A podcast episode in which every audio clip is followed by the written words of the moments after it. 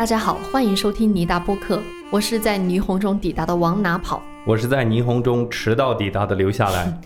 对，其实我们这期节目本来应该是周四的零点更新的嘛，但是细心的听友不难发现啊，留下来在星期三的晚上发了一个公告，说因为节目质量的原因，本期推迟更新。其实事情的真相是这样的，你来说两句。我们上周天其实就录好了这期节目，聊的呢就是大家近期非常关心的印尼巴厘岛情侣案件。说实话，星期三的晚上我都马上要准备上传节目了，嗯，但是印尼官方突然来了一个新的案情通报，对，而且那个案情通报里面的结果啊，和我们节目里面的推论，就不能说是毫不相关，只能说是南辕北辙哈。所以当天晚上我们的感觉是什么呢？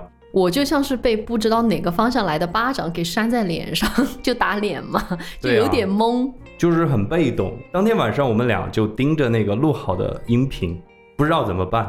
大家也知道，我们尼达播客一直是比较回避去谈近期发生的那种热门案件。这一回是咱们第一次尝试着去做，嗯结果案件的走向就和我们的推测完全相反，嗯，可以说就是被狠狠的打了脸。对。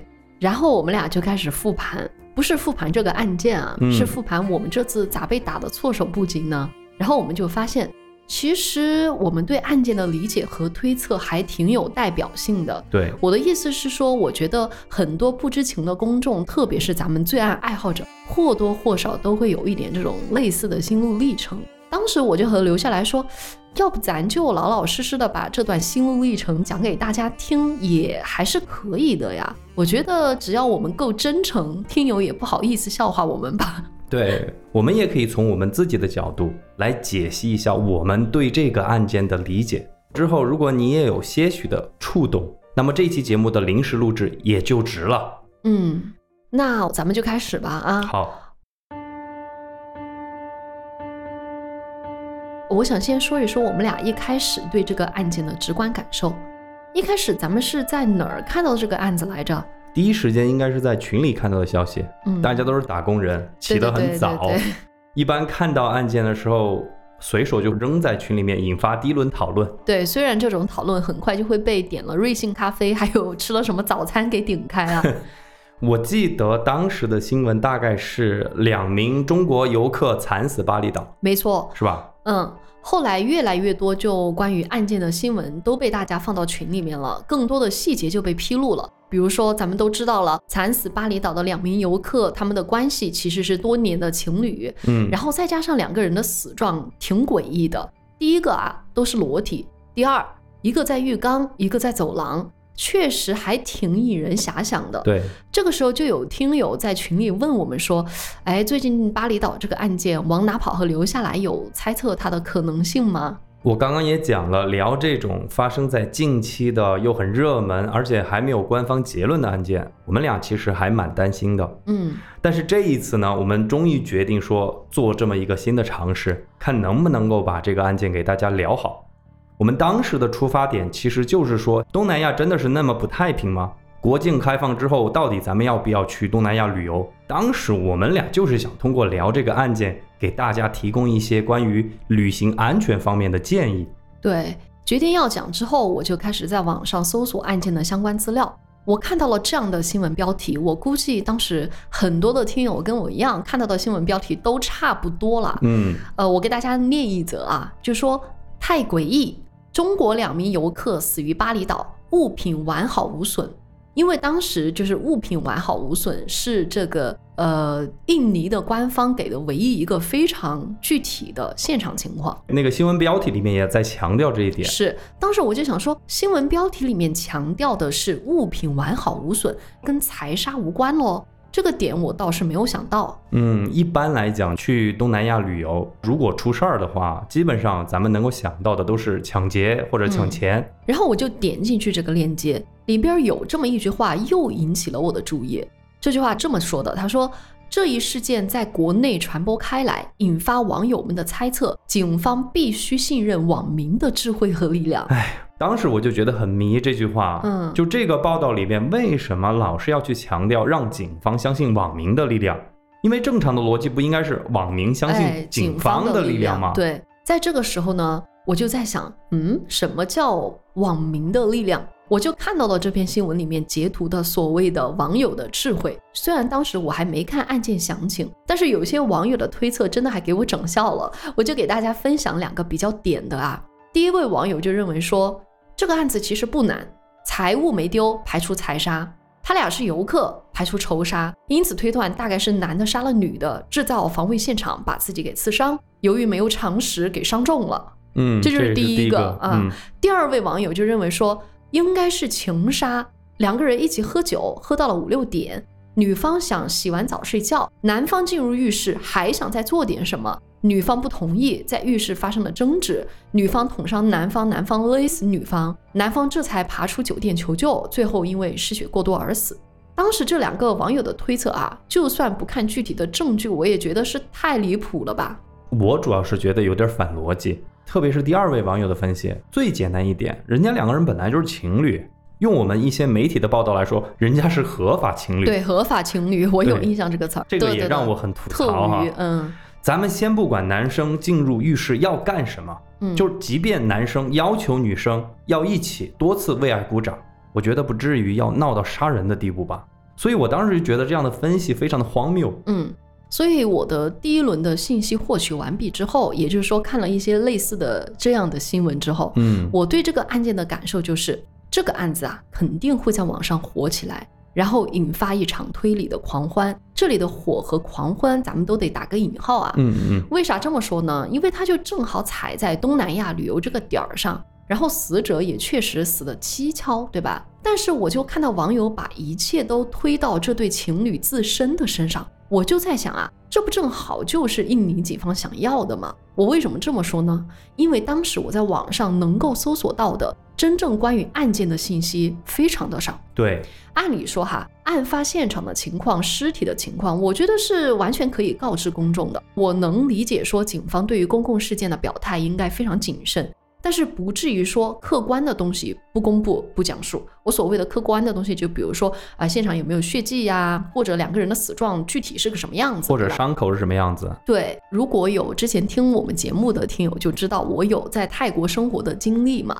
东南亚的有些国家机关呀、在我看来确实有一些懒政的情况，所以我就对这种东南亚的警方有一种天然的不信任感。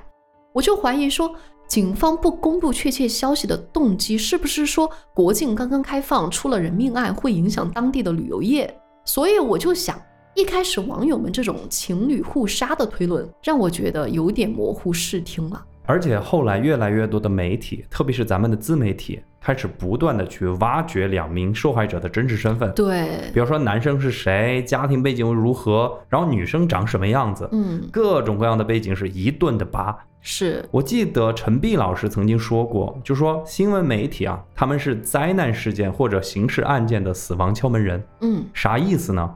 就是因为媒体的介入，他们往往就会侵犯受害者的隐私，甚至污名化死者，给死者的家属带来第二次伤害。你看，今天一早我们就看到一条消息，就是死者的家属嗯发表了一篇推文，就说不要再去过度渲染他们家庭背景了。包括就是死者的好友也说，请大家不要再造谣了。所以我觉得非常重要一点就在于类似的这种报道啊，把公众的视野给带偏。嗯，如果大部分的媒体还是想从网友办案的角度去分析或者报道这个案件的话，可能就会让我们忽略真正需要去关注到的东西。对，这个就是我们俩第一阶段对这个案件的理解。嗯，我们俩就觉得说网友的推理压根儿站不住脚，而且他们还说的那么笃定，果然是印证了一个理论，叫做洞穴幻象理论，是培根提出的嘛。洞穴幻象其实大家顾名思义啊，就是说人们都住在自己的洞穴里面，从洞穴往外边看世界，所以我们每个人其实都是用自己认知的东西去解释一切。哎呀，说简单一点就是。如果放在罪案里边儿，这个洞穴理论就是说，如果我觉得你是杀人犯，你杀没杀人其实都不重要，重要的是我会找证据去证明你是杀了人。对，就是做有罪推论了嘛，对吧？嗯所以当时哈，我就想说，尼达波克要做这个案子，一定要从最客观的角度，为大家带来最真实的信息和最靠谱的推测。我绝对不要做一个洞穴里面的人。所以当时我参考了很多消息来源，比如说莫要花园，大家都知道他是这个案件里面第一个做了推测的大 V 嘛。然后我还去交叉印证了，比如说《环球时报》、资讯咖、正观新闻。我特别想提一提正观新闻，可能很多就听友没有听说过。我之所以用他们的消息，是因为他们把印尼官方的报道用翻译软件翻译成了中文，是印尼语翻译成为那个中文的，嗯、所以是直接看到它的那个第一语言的信息来源。那根据这些新闻，我和留下来就开始了第二阶段的案件分析。在这个阶段，我们就梳理了案件的过程。然后试着去解读案件的疑点。不过大家也可以看到，在我们两个刚刚接触这个案件的时候，其实一步一步的，我们也在创造一个洞穴幻想。其实我们有我们自己的一些偏见啦，比如说对印尼警方的偏见，以及就是对网络媒体还有一些网友嗯的不信信任感。嗯所以我们也带着这样的洞穴幻想，开始了对这个案件的梳理和分析。那接下来我就来讲讲我们对案件的梳理和解读。首先啊，尸体是怎么被发现的？我想大家已经很熟悉了。二零二三年五月一日早上的六点四十三分，巴厘岛金巴兰海滩洲际酒店大堂的员工接到了一则电话。电话是谁打的呢？是住在四二二八房间的客人。客人打来电话称，听到有人在走廊里面大声呼救。我看有的新闻里面这里说的是大声尖叫，所以我想着动静应该闹得挺大的。值班的酒店员工就赶到了现场，确实发现一名男性仰卧在酒店的走廊上，浑身是血。与他同住的女性游客也躺在浴缸内，两人被发现时都已经死亡。更蹊跷的是，两人都是裸体。那两名死者是谁呢？我这里也简单说一下吧，很多听友都很熟悉了哈。男性死者姓李，广西桂林人，今年二十五岁；女性死者姓程，江西九江人，今年二十二岁。两个人是情侣关系，在一起有两三年了。这一次呢是到印尼旅游的。那么接着我们就来盘盘时间线，因为警方第一时间肯定会调查酒店的这个监控录像。有了录像，两名死者在死前的动向还是比较清楚的，我就给大家梳理一下啊。二零二三年的四月三十号晚上八点过六分，是程小姐首先独自一人来到了这个洲际酒店办理登记入住，她入住的房间号是四二二三。五月一号，也就是事发当天的凌晨零点十七分，李先生到达了酒店大堂。之前他乘坐的是车牌号为 DK 幺三二七 EU 的在线出租车。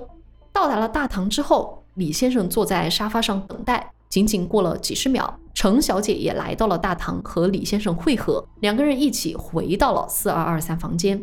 进入房间大概半个小时之后，时间来到了凌晨零点五十分，李先生打开房门，短暂离开了房间，随后又再次返回，整个过程持续了七秒。在这个过程当中，李先生到底干什么去了呢？环球时报对李先生在这段时间的动向是这么描述的：他来到隔壁四二二二房间，好像在检查什么东西。警方的官方通报翻译成中文也有类似的表达。是这么说的：他看向隔壁四二二二房间，随后又回到四二二三房间里。总之，两者都强调了隔壁房间，所以这一点也引起了网友的广泛猜疑。我后面会给大家专门来讲到。那么我们说到了李先生暂时离开房间之后回到房间，对吧？二十五分钟之后，时间就来到了凌晨一点十五分，俩人叫了客房服务，客房服务把食物送到了他们房间里。一点十七分，客房服务离开房间，整个客房服务的时间持续了两分钟。此后，从监控上来看，房间再没有人进出过。时间就来到了早上六点三十二分，非常诡异的画面就来了。李先生爬出自己所住的房间，满身是血。他在走廊里爬行了大约二十分钟后，于早上六点五十五分不再动弹。此时的他，我想应该是没有生命特征了。我用很多相关的报道交叉印证过了上述的时间线，这个是没得假。只看时间线，就有很多网友提出了关于凶手身份的三种可能。因为咱们现在本来获取的信息就有限嘛，那我们就来看看这三种可能是什么。但是我想告诉大家的是，这三种可能啊，在第一时间就被我排除掉了。第一种可能，网友觉得是情杀。也就是说，两人的感情出了问题，导致情侣互杀。依据之一，从时间线上来看，就是说两名受害者作为情侣，居然不是同时出发，而是分开抵达酒店的，所以有可能是感情出现了问题。我当时觉得这一点简直是怎么说呢？芝麻绿豆的事儿，对吧？你当那么大个令箭。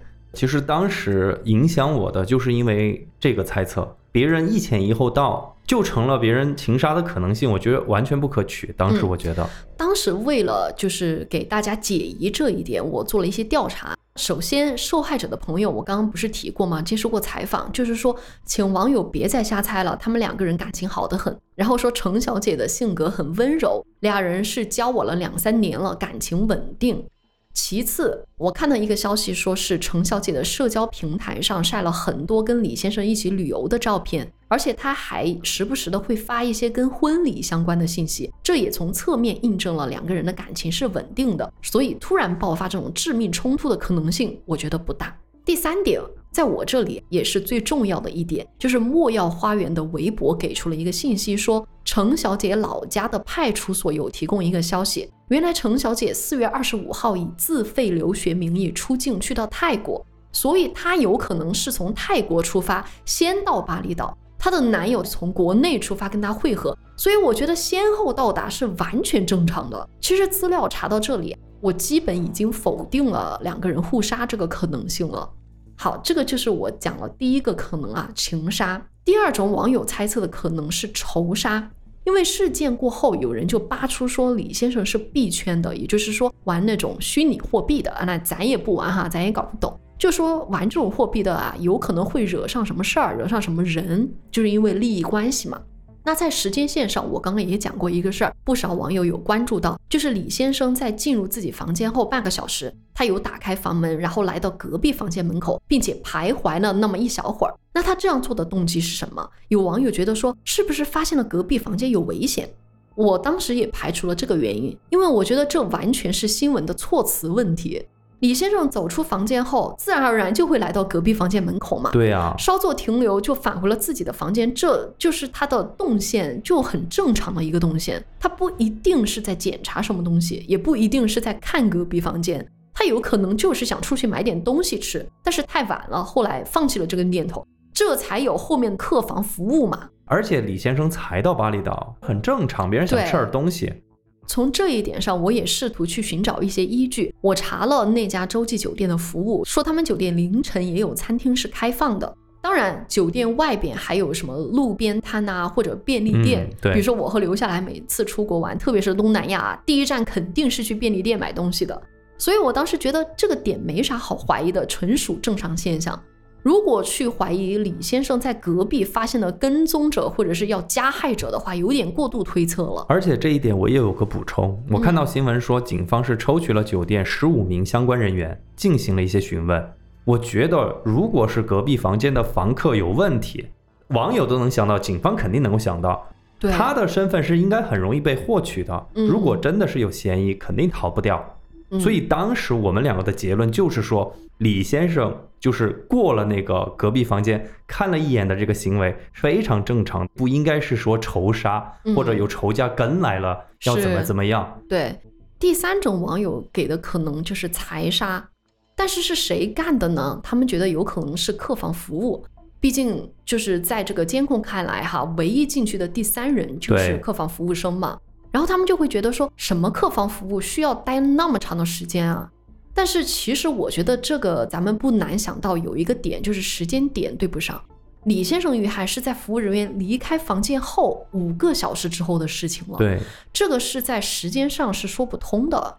我跟留下来当时觉得，仅仅是从时间线上，好像没有办法去猜测可能的凶手。监控中也并没有显示有其他可疑人员进出过房间，所以难怪有网友猜测是情侣互杀。既然监控和时间线不充分，我们就得看看其他情况。那么我们接下来就来看看尸体的情况。不过我想说啊，这个点真的太难查了，就是官方公布的尸体情况是比较模糊的。尸检报告当时还没出嘛，嗯，我就来说说当时我们能掌握的情况是怎么样的哈。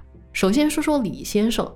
李先生的尸体两侧都有开放性伤口，这是我记忆非常深刻的一句描述。这是当时非常明确的一个描述，就是说尸体两侧有开放性伤口。所以我就在想啊，两侧，嗯，不管是从中文来说还是英文，英文也说的是 both sides，嗯对吧？就是说尸体两侧的开放性伤口有一道是十一到十二厘米长，就还挺长的，挺夸张的。具体说尸体两侧指的是啥，我只在资讯咖里面看到一个说法，他说指的是两侧腰，它是唯一的一个信息来源嘛，嗯所以我就好吧，那就假定是两侧腰吧。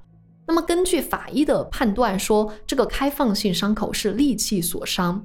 除了身体两侧呢，李先生的背部、两只手上、左腿和颈部都有其他的伤口。那么说完了李先生，咱们再来看看程小姐啊。说程小姐的颈部有较深的勒痕，身上没有开放性伤口，但是右手、右膝、右边额头有淤青，左胸和左臂下有水泡。另外说她的胃里有大量的液体，口鼻还往外冒出泡沫。我先不讲我和留下来对这个尸体状态的一个看法，我们来看看当时的印尼警方给出的说明。第一，警方说李先生身上的开放性伤口可能是他自己造成的，也可能是别人造成的，两种情况都不能排除，因此自杀和他杀都有可能，具体情况还需要等待进一步确定。第二，程小姐胃里的液体，包括她口鼻处的泡沫，成为了通报中的重点。警方说需要等待检测结果，看看是不是有中毒的可能。中毒嘛，当然也有可能是自杀或者是他杀。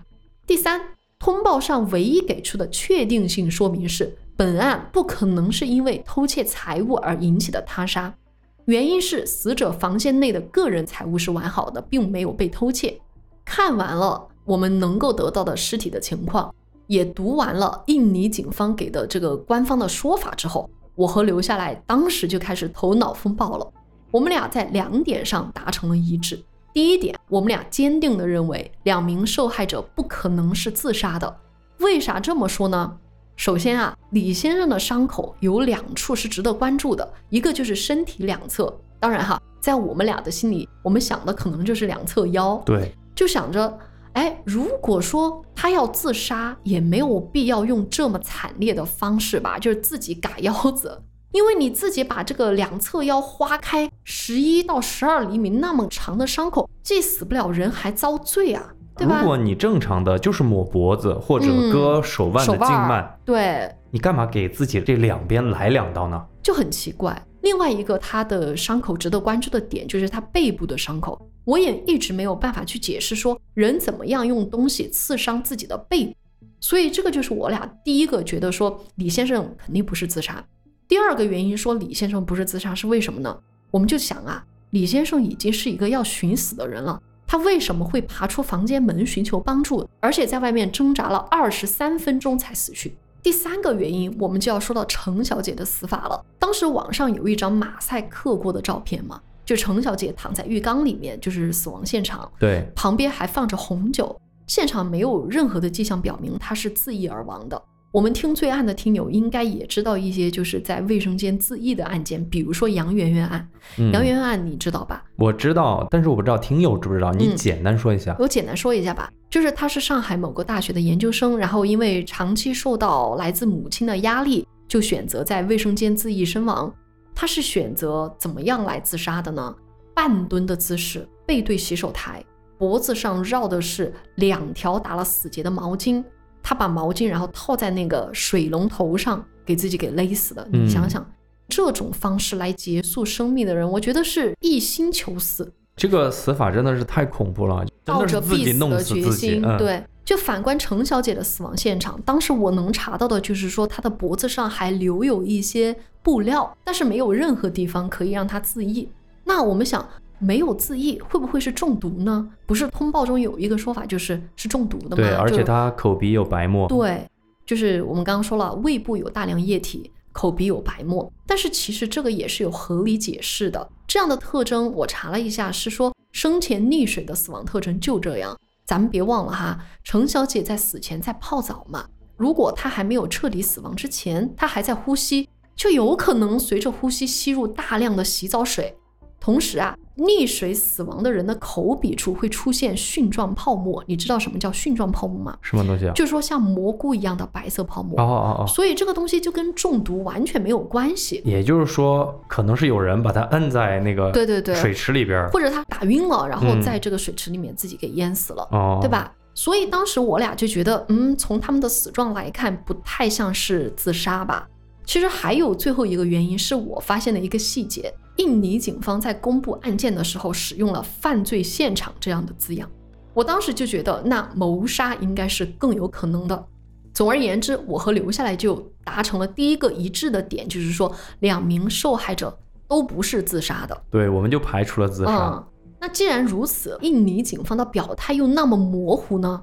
这个就要说到我们两个达成的第二个就是一致点啊，我们就觉得说，警方的表态模糊不是因为他们很谨慎，而是因为他们的动机不纯，就跟我之前说的一样，就是因为旅游业的原因，很多信息都刻意没有公布，比如说我们只知道伤口，但是伤口具体啥样我们不知道，凶器在哪儿我们不知道，现场血迹有没有，足迹、指纹、生物样本我们也不知道，连现场长什么样也全靠我们自己去查询的。我当时就在想说，是不是一开始如果给出这些明确的信息啊，他杀的结论就很容易得出了。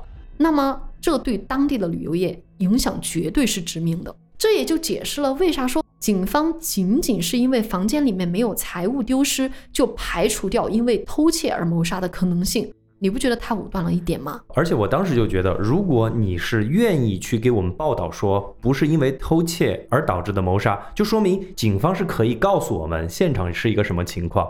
因为你想，如果是自杀和他杀，现场呈现的那个状态是肯定不一样的。你他杀肯定到处都是溅着血，对不对？嗯，那自杀不一定会有那么多血，所以我一直就在质疑警方说，你为什么只公布伤口，你却不嗯公布现场的情况？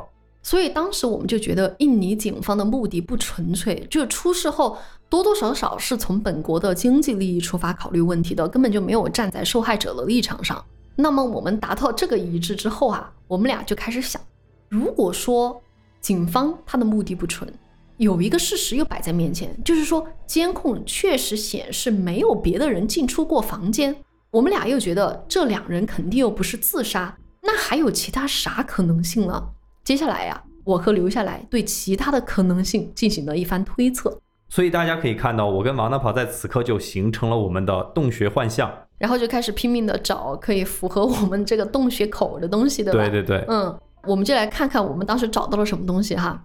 第一点，我们就在想说，哎，凌晨一点十七分，客房服务结束之后，酒店没有人出入，到了早上也只有李先生爬出房间，就没有任何人跑出房间。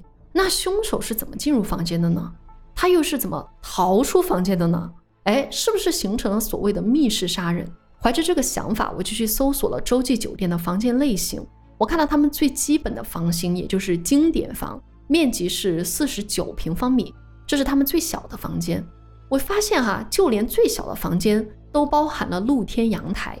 露天阳台的门是双开门，白色木头边儿，中间镶嵌着落地式玻璃。我想大家完全可以想象那个画面，就是如果谁躲在外面，他是可以看到屋里边的情况的就。相互都可以看到。然后呢，我又想到，一般的游客对这种星级度假村有一个既定印象，就是它的安全措施非常好，每层楼一定都配备着监控和安保。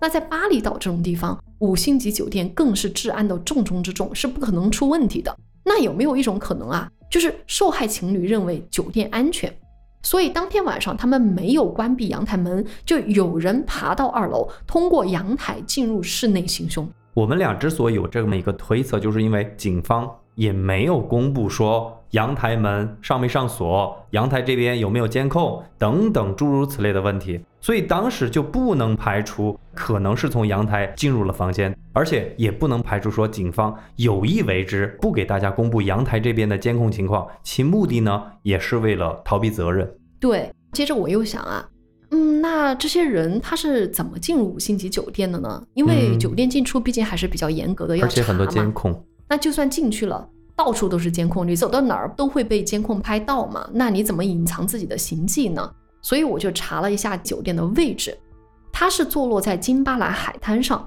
但是啊，这片海滩并不是私人海滩，而是公共海滩。也就是说，有可能有人不从酒店的正门，而是选择从海滩进入。更别说哈，还存在酒店的工作人员和凶手里应外合的情况。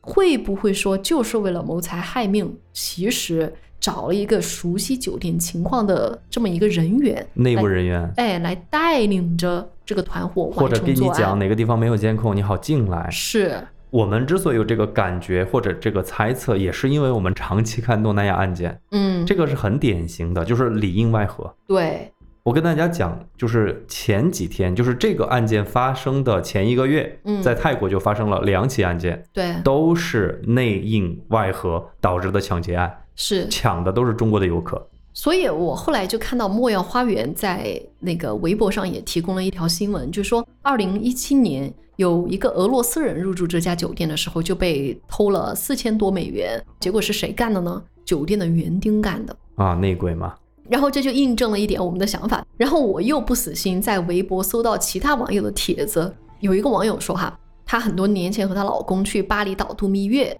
住的还是当地最好的别墅式酒店，结果睡到大半夜的时候，突然睡死过去了。第二天早上醒来，她老公的手表啊、现金都被偷了。她说：“哎呀，怎么会睡得那么死啊？”她甚至怀疑说半夜被小偷用了迷香。所以我当时就想说，咱们也不能迷信五星级酒店的安保措施吧？就毕竟哈，酒店的服务员也是当地的居民或者是村民，人员混杂。我还了解到，巴厘岛很多的酒店工作人员其实并不是本地人，就是来自各个地区的，你知道吧？在巴厘岛做短工的人，这种人口的流动性也加大了这种不安全性，对吧？你看我们之前的泰国朋友跟我们讲，一旦泰国出了人命案，嗯他们就会怪这是老挝来的，这是缅甸来的，啊对对对对对，是就是这样，东盟的这块的流动，其实他们内部也很常见。频的，嗯，是我俩当时就想说，那一个了解酒店地形或者是摄像头盲区的工作人员，完全可能是同伙。有了这个想法之后，我俩就想，如果有人和酒店员工里应外合，以下的这些事情就可以得到解释了。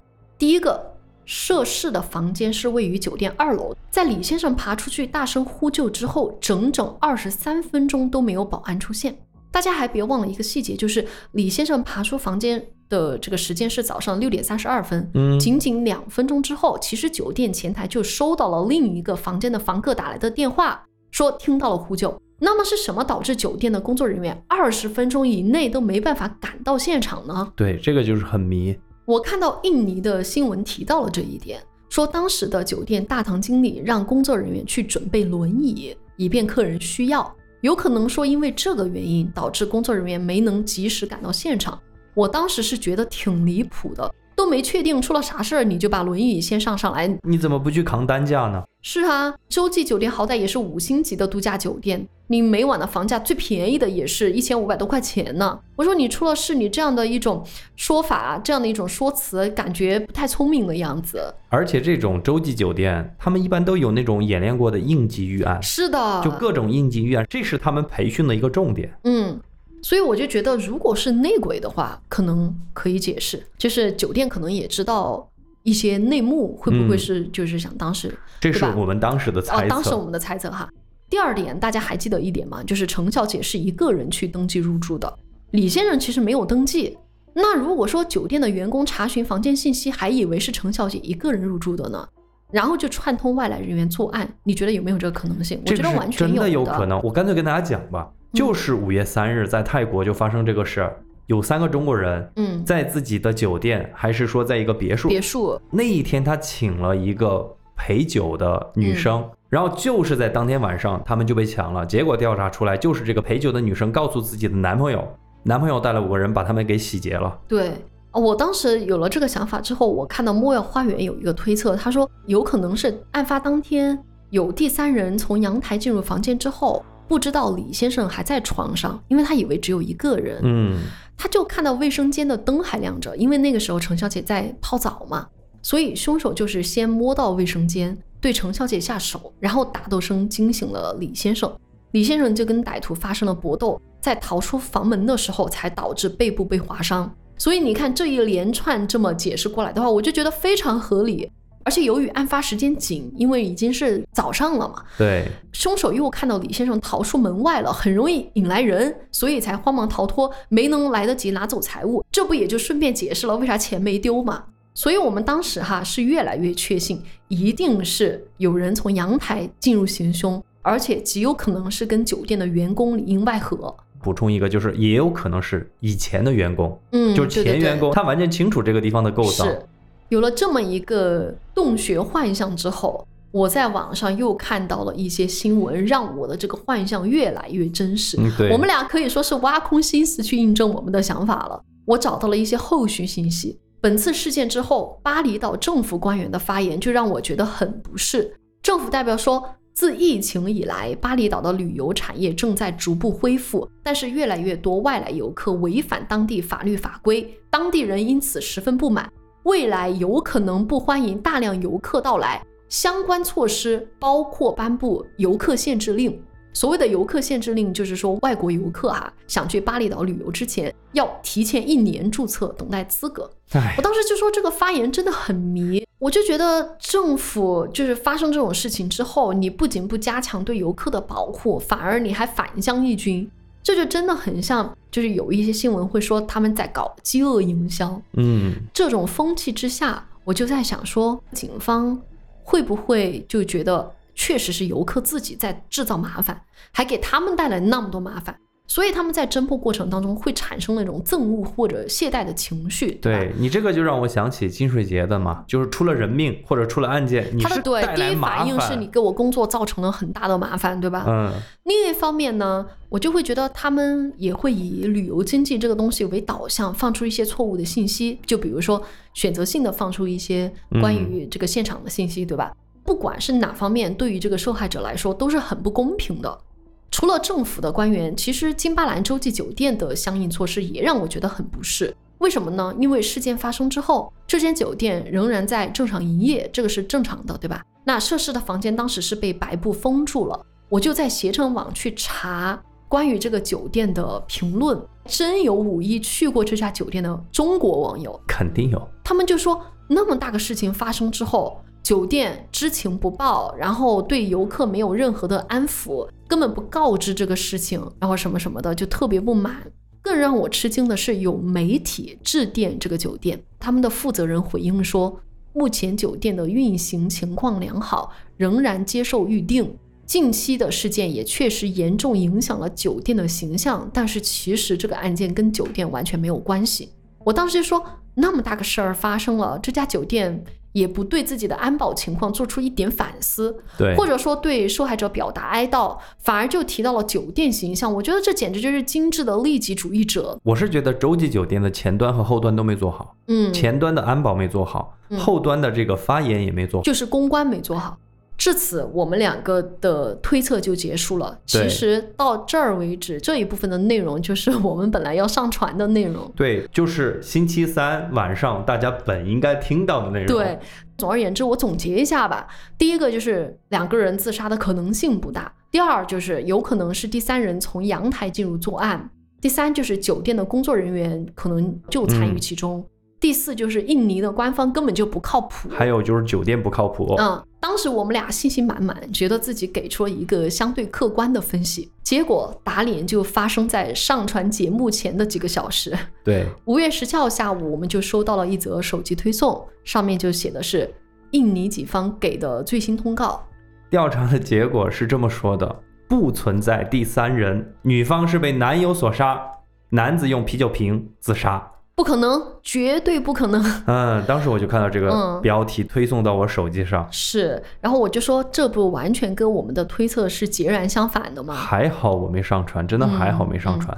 实话实说，新通告中有一些新的细节，确实也让我们开始质疑自己之前的推断了。对，第一个哈，我就想说，所谓的他们两个人的感情稳定，或许不是事实。这个就是第一个打破我们的幻象的那个一个细节点。其实头天晚上我就看到莫要花园公众号信息更了一个新的东西，就是说有了解李先生他们背景的人给的消息，可能有些东西人家也不方便说哈。因为当时他提到了，其实我们一直都忽略了一个细节，嗯，就是其实，在扒两个人的背景的时候，对。两个死者背景的时候，其实主要是扒女生。呃，是是是。对，扒了女生很多很漂亮的呃照片啊，那些，还有就是说他在哪儿上学，对。后来才知道，其实他根本就是不是说去泰国上学，嗯，他是好像去新加坡留学，他目前为止是大四的学生，嗯。是这样的。我想说的就是，我们了解很多是程小姐的消息，对其实李先生的消息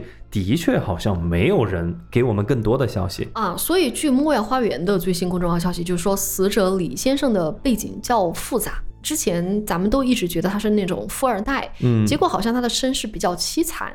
这个具体怎么情况，嗯，咱们也不太清楚。只是说他可能因为混币圈吧，承受了一些我们不会承受的东西。这两年所以经济又不好嗯，他的心理上、情绪上可能确实有一些问题。嗯但是我真正接受两个人感情其实有问题的，还是官方通报。他们就说两个人这次出来旅游，其实根本不是一前一后出来旅游的，两个人是同时从马来西亚出发的。一开始呢，他们是在沙努尔地区的一间旅馆住宿，在此期间，他们就发生了争执，李先生的左手还因此受伤。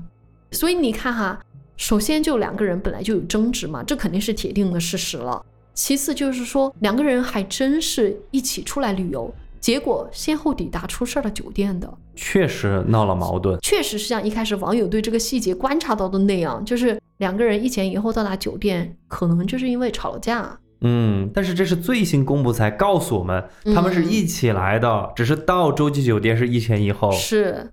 关于程小姐的死亡，我其实觉得没啥好说的，就是官方通报她确实是被杀，嗯。嗯，因为程小姐的死亡原因真实原因哈是溺死，法医就觉得她生前是遭人勒颈，然后在遭到了严重伤害后，可能就没有力气或者是晕过去了，就溺水而亡了。对啊，只是说这个袭击她的人，我一开始以为是第三三人其实有可能就是她的男朋友。对她的死亡原因没有什么多说的。对，第三最重要的还是得看看李先生的死亡原因，因为这一次就更多关于他的尸检的详情了。这次的伤口分析就非常的详细。对，就说李先生全身啊有二十处伤口，包括了开放性伤口，这个是我们之前就知道的消息，嗯，对，但是也包括了擦伤和淤伤。好，重点来了，说开放性伤口主要存在于颈部两侧、左胸、左右手背、左手腕儿、左右脚背。哎，所以你，所以你看，所谓的第一，身体两侧根本就不是两侧腰，而是颈部两侧。对啊，是颈部两部，这个就说通了嘛。对啊，我们一开始做的推断说李先生不可能自己嘎腰子，这种说法就很荒谬了。嗯，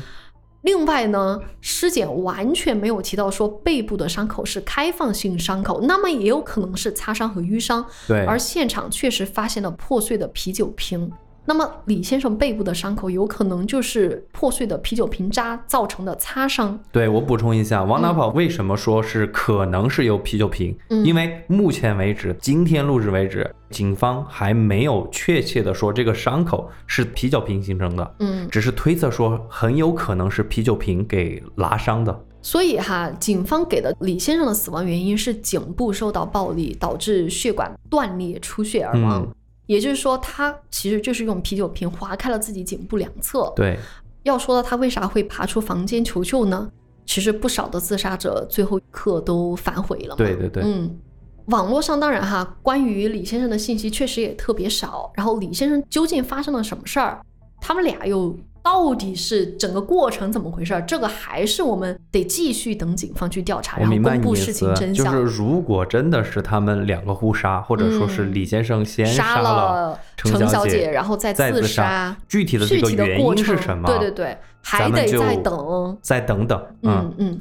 最后一点，我想说，就是在我这里哈，有最关键的一点，让我 有就非常质疑我自己的猜测。这就是非常打脸嗯的点在这儿。对，就是呃，其实这个我是在莫药花园的公众号看到的，就是说有一个报纸提到，涉事酒店的阳台是有监控摄像的。嗯，那么，警方其实完全有可能掌握了阳台的动向，只是没有公布。有了阳台和门口的监控，有没有外人出入，这不就是显而易见的吗？对如果说警方最后得出这个结论，就说明他们会不会是在阳台的监控上看到没有人出入？如果真是这样，再离谱的真相都是真相。这可能也是警方决定公布，哎，这就是哎他们互杀的一个真相。嗯，这个结论公布之后啊，我觉得大部分网友也不是很相信。翻了翻评论啊，嗯，大家其实发现没有？我一开始嗤之以鼻的推理的狂欢，就是最开始两名网友的推测，对，竟然是最接近印尼官方给出的真相，就是一个我认为最荒谬的分析。我们一直批判了很久的两个朋友，对比我所谓的客观分析都更接近真相一些。我和留下来就撤回了本来要上传的节目，嗯就开始回想这整个过程。我现在觉得，就是看到网友不同的声音哈，我觉得说推理的狂欢还是有它的意义的。就即便是现在，如果大家不相信官方给的结论，我觉得也是完全 OK 的。我现在完全 OK 了，嗯因为其实说实话，印尼警方可能他们处理的风格就是这样吧。就一开始态度比较模糊，确实给我们形成了怀疑的基调。此后他们再多所谓的真相输出，其实也很难说服我们所有人了。毕竟我们现在叫后真相时代嘛，嗯我们完全可以根据我们自己的理由，或者是我们自己的洞穴幻象，对吧？有选择的去相信事实。而且我本人直到现在都还在质疑一点，就是嗯为什么不给我们讲现场的情况？我觉得大家的质疑是有作用的。就是我想这么做，嗯，大家不仅仅是在制造舆论了，因为我们一提到舆论这个词，就觉得是贬义，对吧？就觉得这个东西不好。嗯，我们虽然需要注意一下我们的舆论是不是在伤害受害者，因为毕竟人家的家属特别的伤心，对吧？嗯但是我觉得一部分的舆论也是在推动案件的走向，也是在拒绝唯一的真相。我觉得这个也是一件好事儿。嗯，我也在反思所谓的死亡敲门人。嗯老实讲，对于媒体人来说，就像你说的，这是一个贬义词。嗯一开始我是觉得说有一些没有底线的媒体他们在搞事儿，不过现在反过来想，我也想想我自己，其实也正是因为这些媒体的报道，让公众了解到底是死了谁，对不对？因为这个是追寻案件真相的第一步。嗯就像陈碧老师说的，如果媒体对死亡细节描述的越具体，那么就越能引起公众的关注，就越能让大家形成记忆点。我和王大跑一开始的确是非常不喜欢这些博眼球的自媒体，质疑他们的报道动机。但是换个角度来想，如果没有他们，没有这些所谓的死亡敲门人，没有这种推理的狂欢，那么大家都和我们两个一样，做一个很安全的评论者，做一个很得体的分析者，也许可能就没有人关注这个案件了，嗯，也许就没有人关心最后案件的真相究竟是什么了。更何况我们两个这种所谓的安全的评论者和得体的分析者也并不安全和得对体啊，对吧？也是有偏见的，也有我们自己的幻想。因为我们其实得到的都是三手资料了。对，我想嗯说的就是，这都不是二手资料，这是三手甚至四手资料。就是是什么给了我们这样的自信，要去做一个那么客观的推测呢？所以从某种程度上来说，我们跟那些网友的狂欢，其实我们也是其中一个部分了，们也是其中一位狂欢者，我们也是呃那个敲门人，嗯对不对？所以话说回来，我们最后就还想说一句哈，就是咱也不能只是质疑人家官方或者质疑别的网友说的不对，还是得质疑自己。我非常同意这点嗯，。因为偏见是无处不在的嘛，很多人都会对别的网友的分析有偏见，或者说对官方的通报有偏见，对人家酒店有偏见，对李先生可能也有偏见，就觉得自己是无限接近真相了。其实啊，一切都是自己创造的洞穴幻想，对，不仅仅是听播客的你们，此时此刻在录播客的我和留下来也是一样。好，以上就是我们今天的节目，呃，谢谢大家的收听，呃，我们下一期是灵异时间，下期再见，拜拜。拜拜。我曾在黑暗顶端，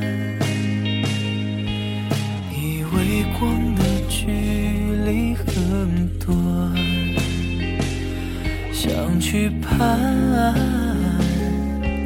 又跌下来，我还能不能再期待？Don't you stay？多看我一眼，无视我的脸，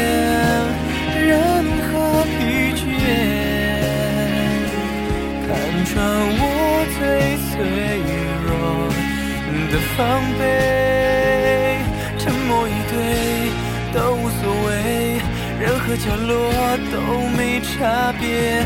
Don't you stay，陪在我身边，无视这世界。